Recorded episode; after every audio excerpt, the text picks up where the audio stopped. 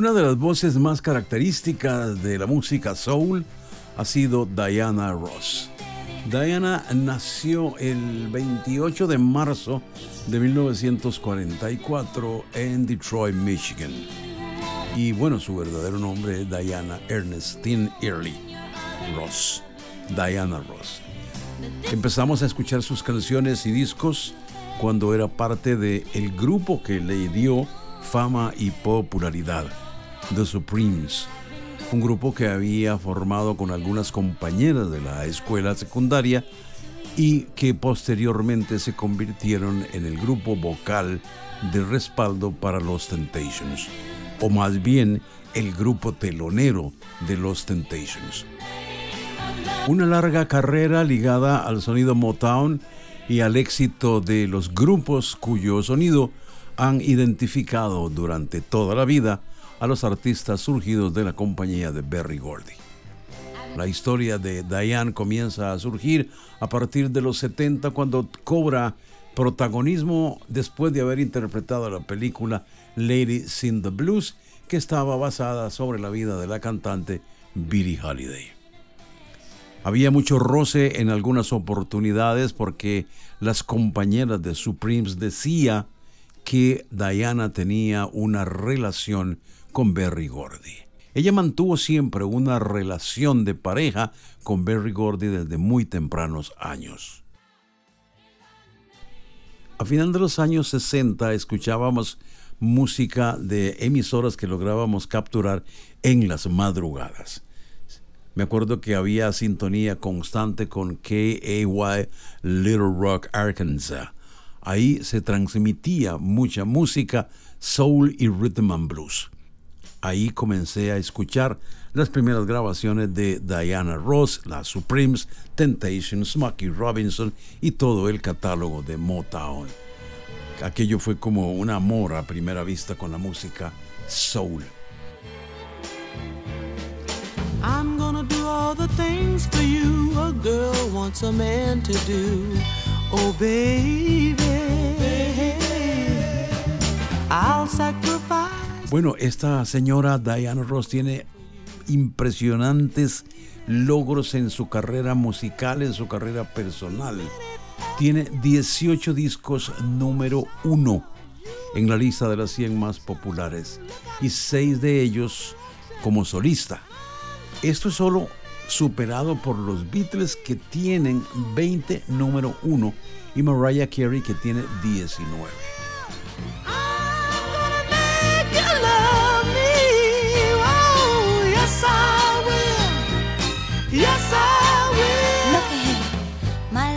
Strong, you see. I know you'll never get tired of me. Oh, baby. Show so, And I'm gonna use every trick in the book. I'll try my... Revisando un poco la historia de las Supremes, su fundación se da en 1959 cuando Diana tenía 15 años. Tenía un par de vecinas, amigas, compañeras de la escuela, Mary Wilson y y Florence Ballard. Esas son las tres fundadoras de lo que conocemos como Supremes. Posteriormente se integró Betty McGlone para formar un cuarteto que se hacían llamar The Primettes, porque eran las teloneras de un grupo que se llamaba The Primes, que posteriormente se convirtió en Temptations.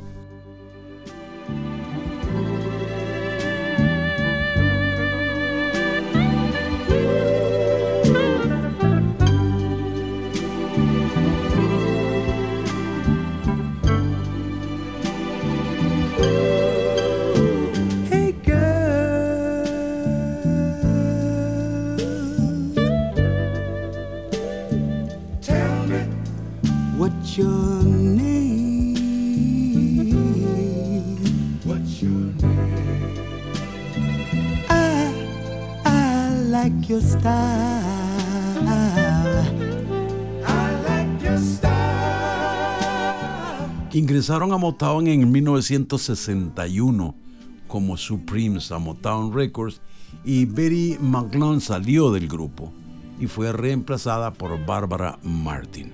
A partir de ahí se dan una serie de cambios de gente que entra, que sale, pero realmente el sello personal, podría decirse, lo tenía Diana Ross, aunque la magia, el manipuleo, o como quiera llamársele a la participación de Berry Gordy con los artistas, estaba de manifiesto. Gordy sustituyó a Florence Ballard por la vocalista Cindy Burson, que estaba en ese momento con Patti LaBelle. Ya él había hecho algunas otras cosas similares, cambiar nombres, quitar gente, lo había logrado con Smokey Robinson and the Miracles y también con Martha Reeves and the Vandellas, que antes se hacían llamar The Bells. Gordy siempre tenía una visión. Si no le parecía bien un nombre, lo cambiaba por un concepto un poco más comercial.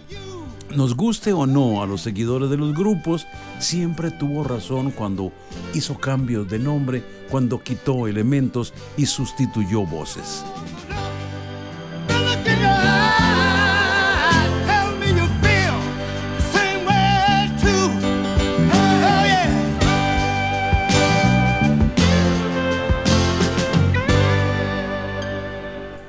Los éxitos comenzaron a sucederse como en una cadena preconcebida bajo la dirección y producción de el mago Berry Gordy. En el 73 Touch Me in the Morning. En el 75 la película Mahogany le dio mucha popularidad. Sin embargo, a mediados de la filmación hubo un roce entre Diana y Berry Gordy y ella dejó la filmación ahí hubo una ruptura. Sin embargo, la película tuvo buena aceptación, buena crítica y también buenas ventas con las canciones que venían en la banda sonora.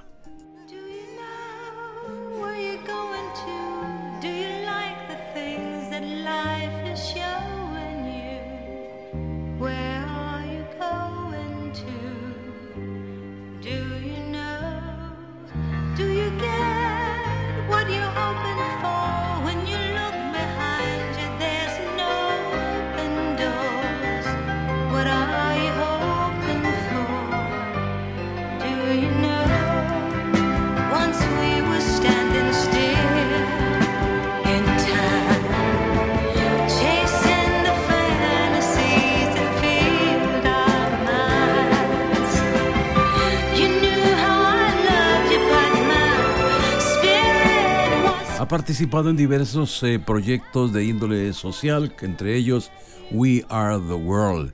También en una oportunidad quiso eh, crear un fondo para un pequeño parque de juegos en una sección de Central Park. Hizo dos conciertos con asistencia de 500 mil personas en uno de ellos. Sin embargo, no llegó a recaudar lo que ella esperaba y tuvo que poner de su propio bolsillo 250 mil dólares para completar el proyecto. Y como suele suceder y ha sido casi una constante en los grupos de Motown, deciden cambiarse de sello. O sea, deciden cortar la raíz del árbol que les dio el fruto. Diana dejó Motown, no se sabe si por problemas personales con Gordy, lo cierto es que cambió de sello, cambió de estilo y cambió de banco, por decirlo de alguna manera, porque las cosas no le funcionaron bien con la RCA. Pero sin embargo mantiene un nombre, una carrera, un, un estilo y una forma que son muy propias de ella.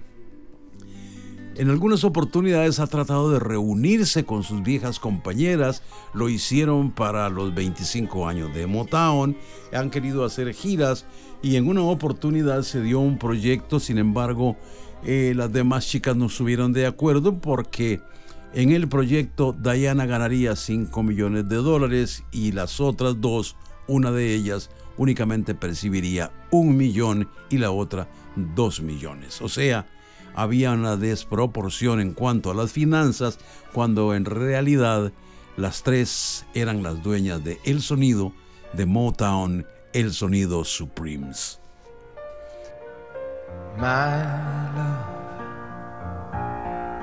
There's only you in my life, the only thing that's right. precious love. Your every breath that I take, your every step I make.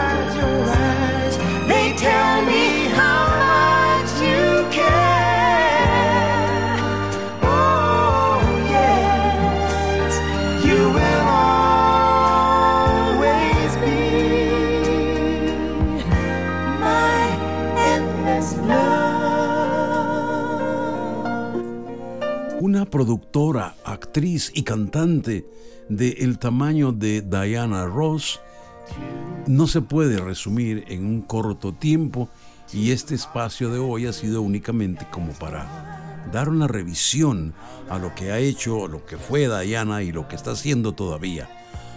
Diana Ross fue íntima amiga de Michael Jackson.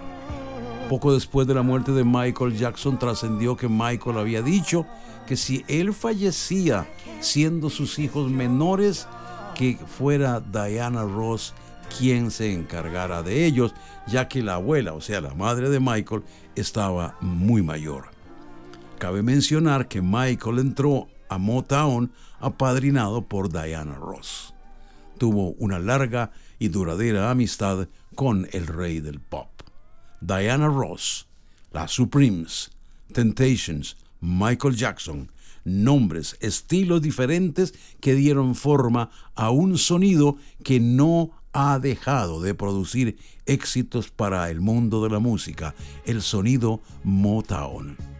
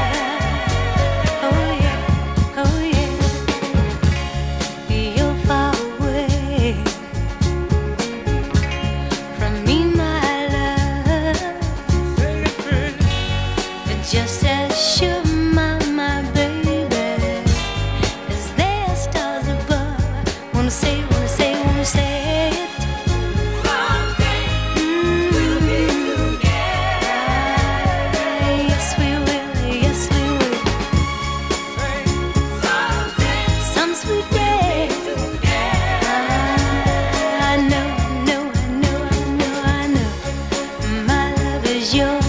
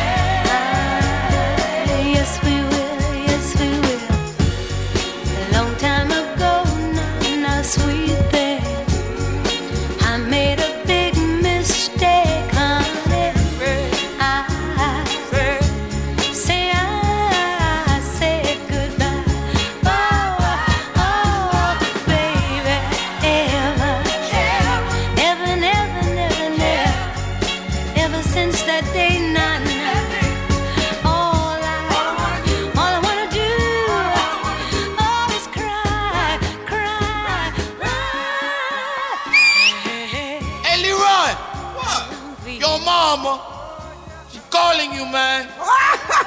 La hora Soul tenía que terminar así. Oh, I feel good. Hasta la próxima en otro paseo por el lado oscuro con música de La hora Soul.